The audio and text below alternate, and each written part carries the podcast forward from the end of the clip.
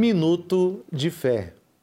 No minuto de fé de hoje, nós vamos meditar o Evangelho de São João, capítulo 17, versículos de 20 a 26, que diz: Não rogo somente por eles, mas também por aqueles que por Sua palavra hão de crer em mim, para que todos sejam um, assim como tu, Pai, está em mim e eu em ti, para que também tu e eles sejam um em nós, e o mundo creia que tu me enviastes.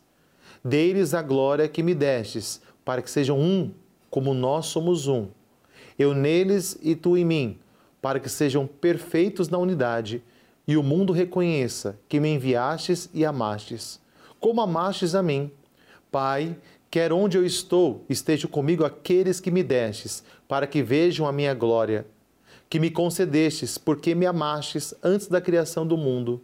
Pai justo, o mundo não te conheceu mas eu te conheci, e esses sabem que tu me enviastes.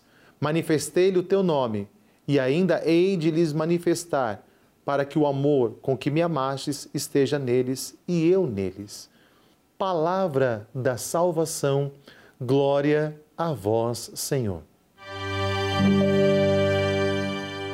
A palavra de Deus hoje nos diz que o Senhor está orando por nós, que o Senhor reza por nós e essa é uma certeza que eu e você precisamos ter diante de Deus, que o Senhor, quando ele cria o ser humano, ele não joga você no mundo e fala se vira. Não.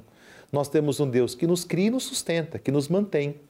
E essa é a beleza de entender que Deus nos ama, um pai que cuida. Senão que Deus seria esse, que pai seria esse que cria um filho e joga no mundo, não é verdade?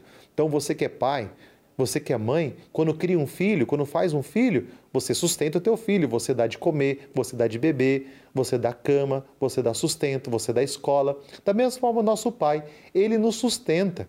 Então que você tenha esse coração curado sabendo assim, poxa, é verdade, o pai está falando que Deus me ama, que ele cuida de mim. Sim, Deus cuida, ele se preocupa, ele derrama graças, ele torce por você.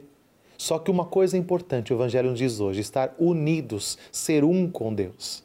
Você está unido a Deus em todos os momentos?